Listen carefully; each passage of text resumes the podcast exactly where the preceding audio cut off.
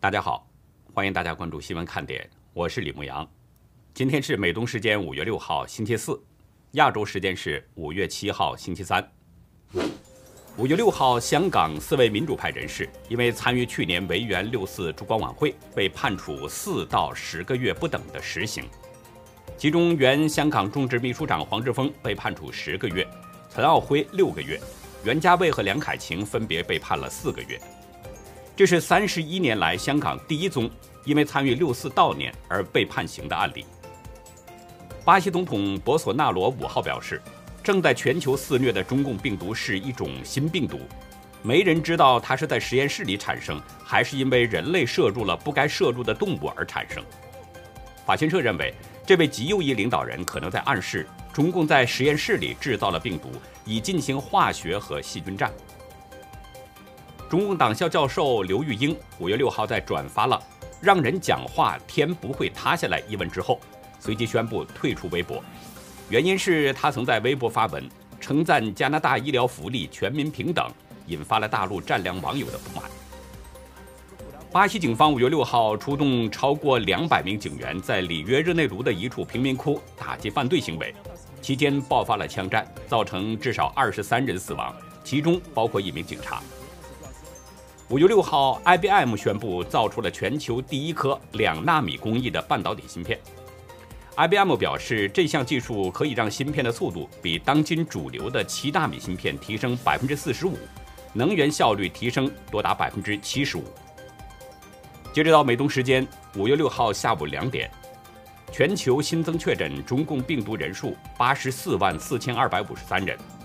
总确诊人数已经达到了一亿五千六百四十五万六千五百六十九人，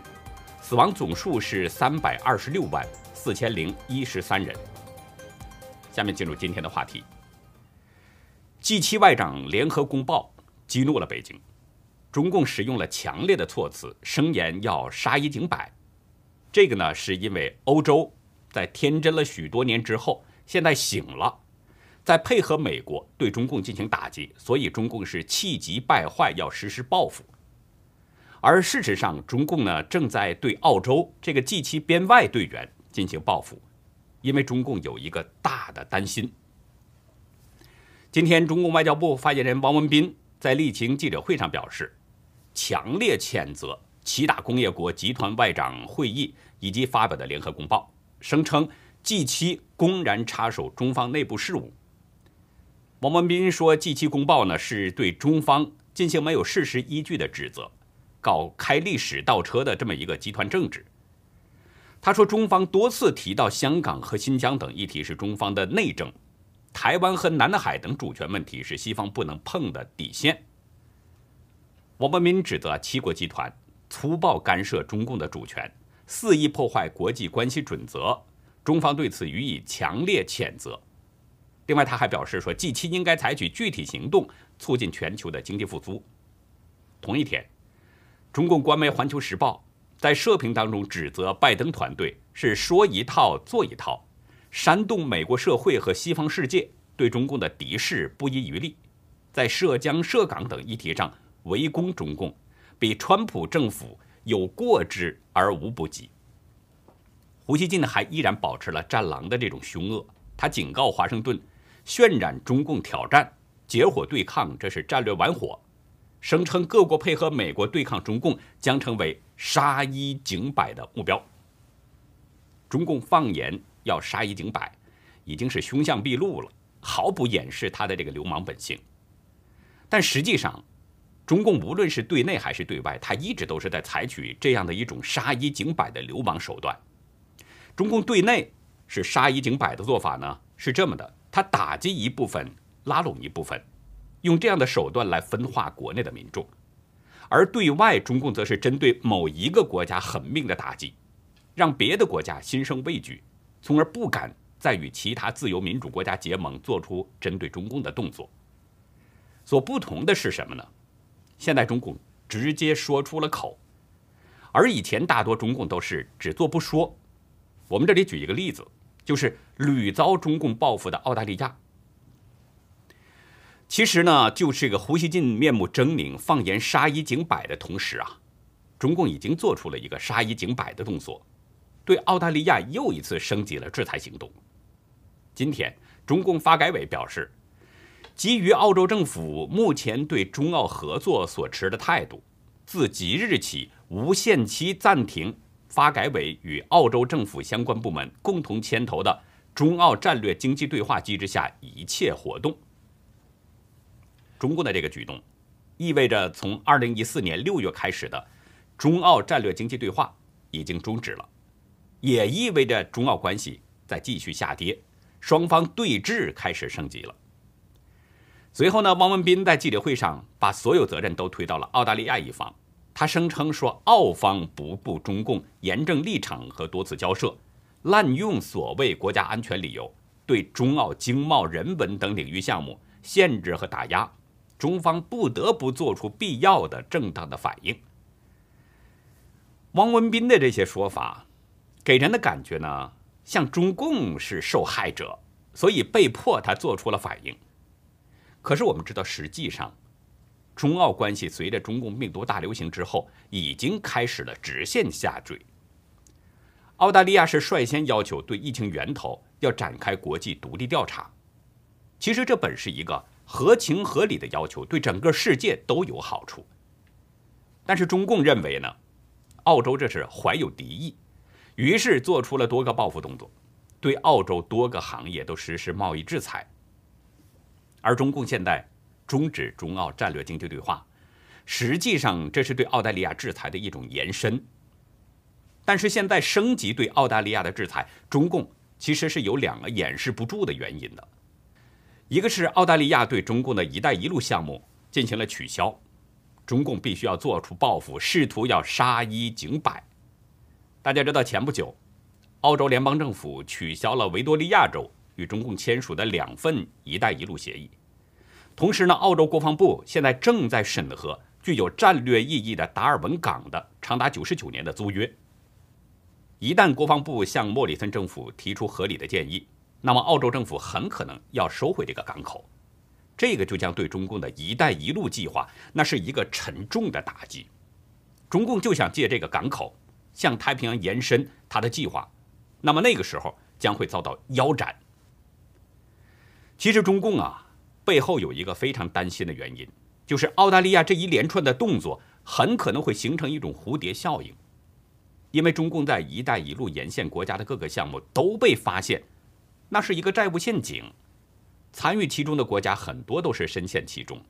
都想终止与中共的协议，从而摆脱中共的控制。这正是中共的担心所在。如果对澳大利亚终止“一带一路”协议，中共不做出强烈报复的话，那么那些有终止协议想法的国家可能都会陆续跟进。如果出现这种骨牌效应，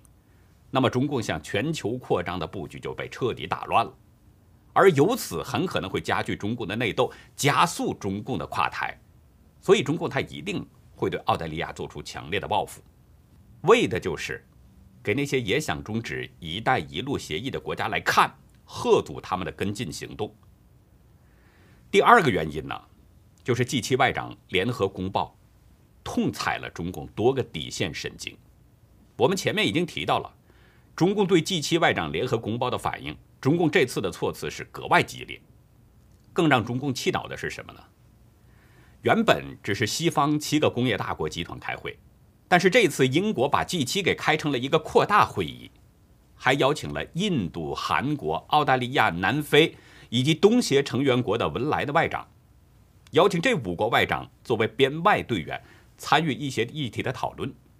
也就是说，对抗中共的这个西方联盟阵营又扩编了，从 G7 已经变成了 G12，而且发表了针对中共前所未有的联合公报，在中共的底线问题上。十二个国家在这儿舞蹈，于是中共正好利用这个机会，把澳大利亚当做一个出气筒，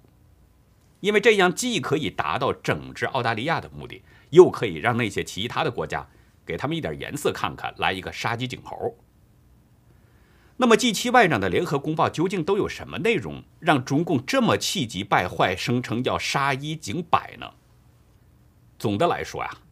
这个一万两千字的联合公报涵盖的内容是相当宽泛，区分为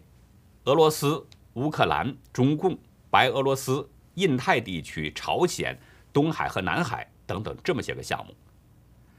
其中关于中共的部分呢，季其是从七个大的方面直指中共是霸凌者。我们一项一项的说。第一，公报是鼓励北京参与国际体系建设。既然是身为世界强权。而且在经济和科技上又有强大的能力，那么有建设、参与国际体系的这样的一个责无旁贷的责任。如果中共能够对疫后经济重建等等这种全球性挑战有所行动的话，这个是既符合 G7 的利益，也符合中方的利益。第二呢，G7 呼吁北京尊重人权与基本自由。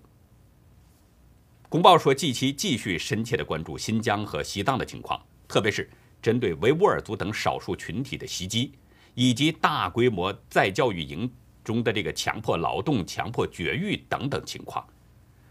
公报还支持联合国人权事务高级专员办事处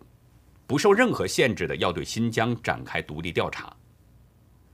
第三呢，近期是严重关切中共从根本上侵蚀香港选举制度。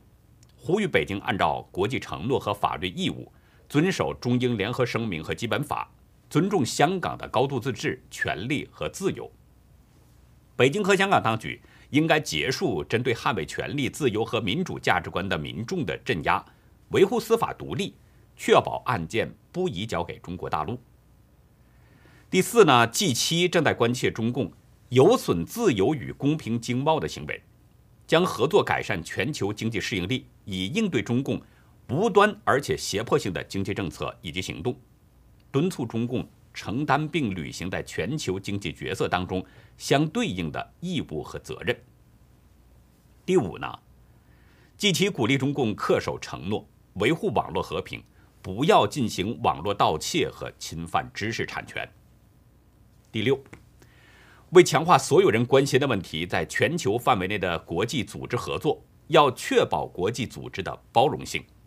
积极支持台湾有意义的参与世界卫生组织论坛和世界卫生大会。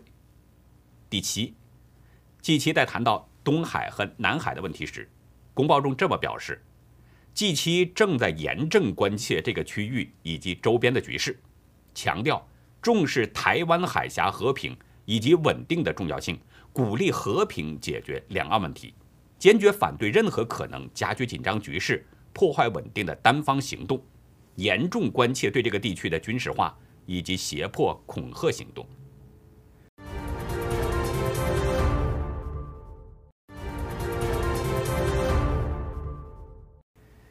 这七个方面都是中共自认为的内政，是绝对不能触碰的底线。但是 G 七，确切的说应该是 G 十二，一点没给北京留面子，逐一逐项的对北京是挨个的怼，特别是这次 G 七外长公报，第一次公开提到了台湾问题，而且还先后提到两次，这是前所未有的。G 七的这个变化让外界相当惊讶。那之所以有这种变化呢，其中重要的一点。就是美国之外，欧洲也醒了。彭博社引述匿名的参与这个会议的外交官表示，G 十二外长们在前天，就是四号，用了大约九十分钟的时间，专门去讨论中共采用“一带一路”计划以及其他经济手段胁迫其他国家按照中共的要求行事的行为。布林肯呢，可能是希望美国对中共强硬。他今天对 BBC 表示，西方接受中国投资时，必须要非常注意投资的本质究竟是什么。如果是投资于战略性的产业，各国需要非常谨慎。我们知道，之前布林肯还曾经直言，中共对内越来越压制，对外越来越咄咄逼人，因此美国必须挺身而出，捍卫基于秩序的国际规则。但是呢，拜登政府啊。让布林肯有点气短，因为拜登家族在中国存在着巨大利益，就是说呢，拜登政府对中共啊，很可能是表面强硬，实际可能有问题。这个问题我们后面会谈。因为现在已经有共和党议员呢来询问这件事儿了。拜登政府可能不是真的强硬，但是白宫多次重申，中共是美国的最大挑战，已经引起了欧洲国家的注意。更主要的是，中共对欧洲国家的这种霸凌，使欧洲对北京的期待已经幻灭了。大家还记得三月二十二号？欧盟与美国、英国和加拿大联手就中共侵犯新疆维吾尔人权问题，对中共官员和实体进行了制裁。此外呢，几个欧洲大国也有各自的单独行动，比如意大利新政府在今年二月上台之后，对中国的政策是越来越强硬了。四月呢，曾经阻止了中共收购一家意大利半导体公司，而且在半导体、汽车、钢铁产业等领域，都对中共的收购。筑起了篱笆墙。再说德国，德国外长马斯在三月就呼吁，西方国家要共同的反制中共和俄罗斯，共同应对专制政权对民主人权的迫害。有媒体预测呢，九月份默克尔卸任这个德国总理之后啊，他的继任者很可能会对中共采取更强硬的手段。接着说法国，法国与中国的这个关系也出现了紧张。今年三月，有一位法国人员批评了中共对台湾的政策，于是中共驻法大使馆就指责这位研究人员是小流氓和喷子。中共的战狼做法引起了国际社会的强烈批评。当然，法国的外交部召见了中共驻法大使卢沙野。法国军事学院战略研究所高级研究员尼古拉斯·雷高，他表示呢。中共的威胁已经不只局限在亚太地区了，也侵蚀到了欧洲大陆，而且，中共在东中国海、南中国海不尊重协议，用非和平手段解决争端的做法，直接影响着欧洲大国在印太地区的利益。而且，在 G7 外长对北京发出强硬表态之后，欧盟也强化了自己的立场。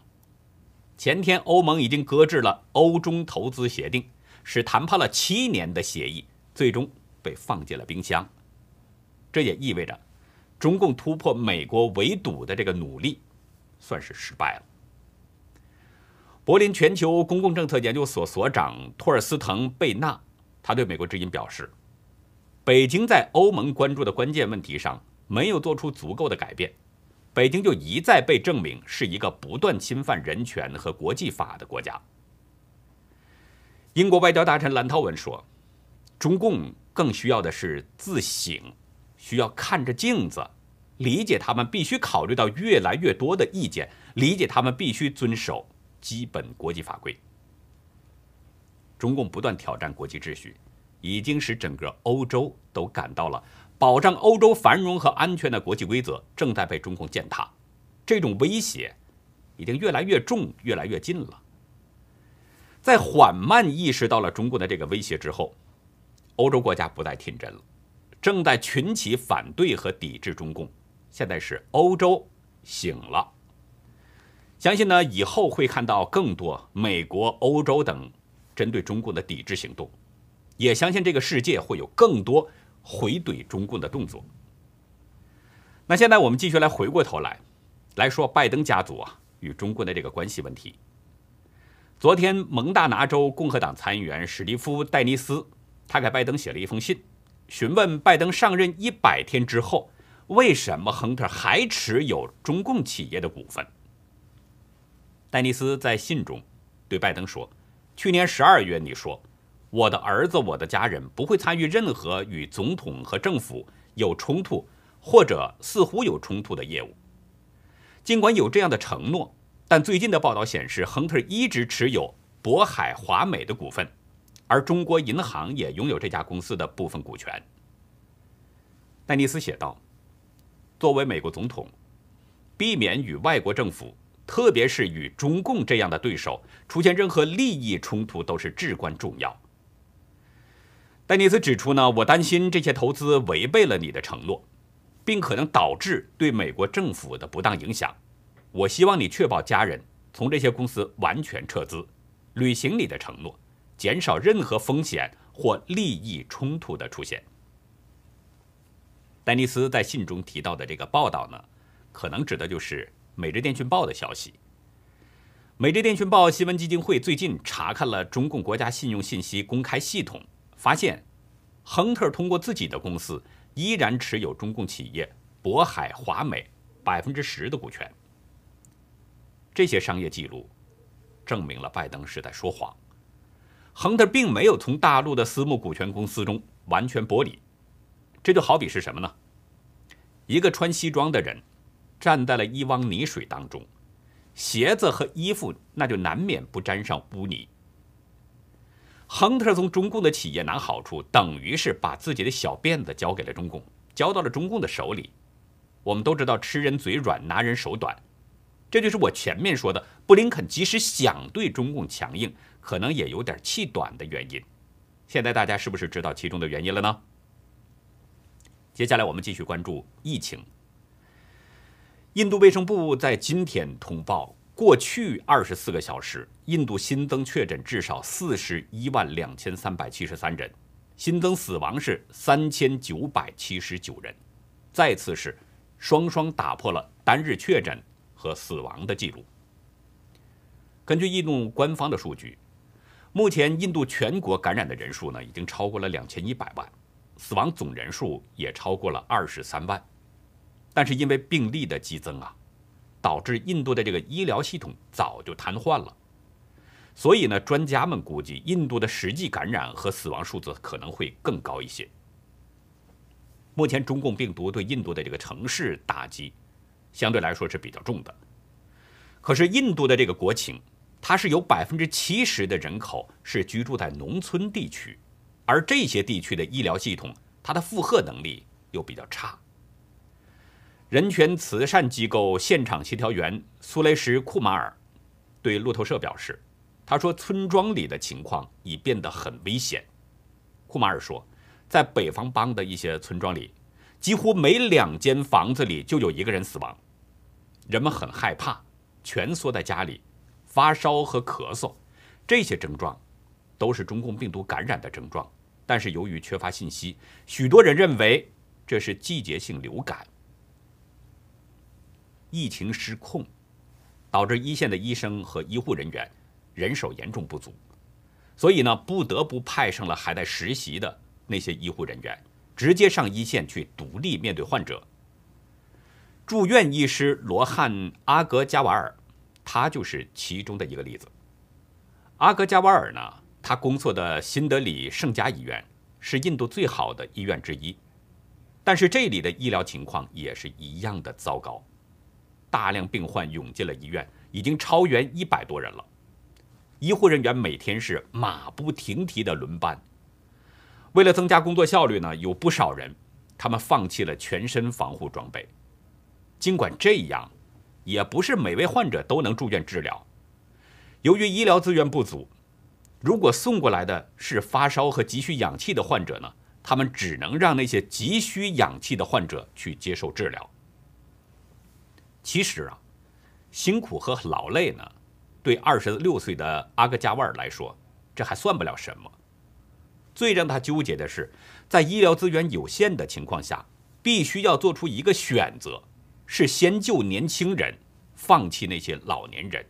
他说这种抉择相当痛苦。阿格加瓦尔表示，如果加护病房只剩一张床，而同时有一名年轻的病患和一名老年病患需要氧气的话，他只能选择先救年轻人。他说：“救谁不救谁，应由上帝决定。我们只是人类，但在这个时候，我们被迫要做这些决定。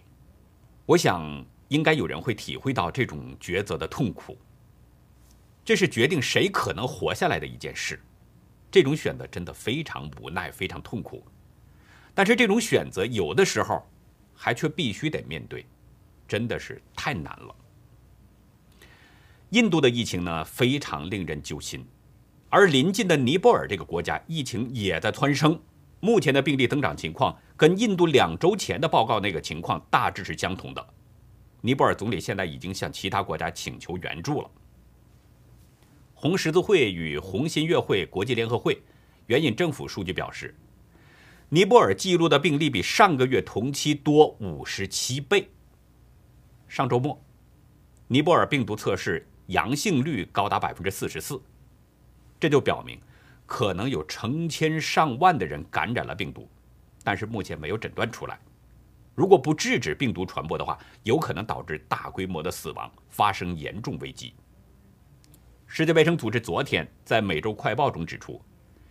尼泊尔上周病例增长了百分之一百三十七，许多医院都挤满了中共病毒患者，与印度接壤的那些城镇出现了越来越多的病患，已经没有办法应对了。天主教救济服务处介绍，在加德满都。由于病毒传播速度很快，许多人现在待在家里，同时医院和药房排队很长。他说，全国各地火化中心都是人满为患，死者家人没有办法适应当地执行最后的仪式。尼泊尔红十字会主席蒂姆希纳他表示，如果不能遏制瞬间夺走更多生命的瘟疫，那么印度目前发生的悲剧就会在尼泊尔的未来上演。令人担心的是什么呢？尼泊尔的卫生系统比印度还差。尼泊尔三千万人当中，仅有大约一千六百张重症监护的病床，而呼吸机还不到六百台，每一百万人才有七名医生，这个比率比印度低了好多。目前，大多数政府开办的公立医院已经是人满为患，许多穷人没有办法负担这种私人护理费用。尼泊尔卫生和人口部发言人萨米尔·阿迪卡里说：“情况正在日益恶化，将来可能会失控。”在我们这个世界上啊，我们呢会遇到很多的老师，好的老师不只是教书，更重要的是。懂得育人，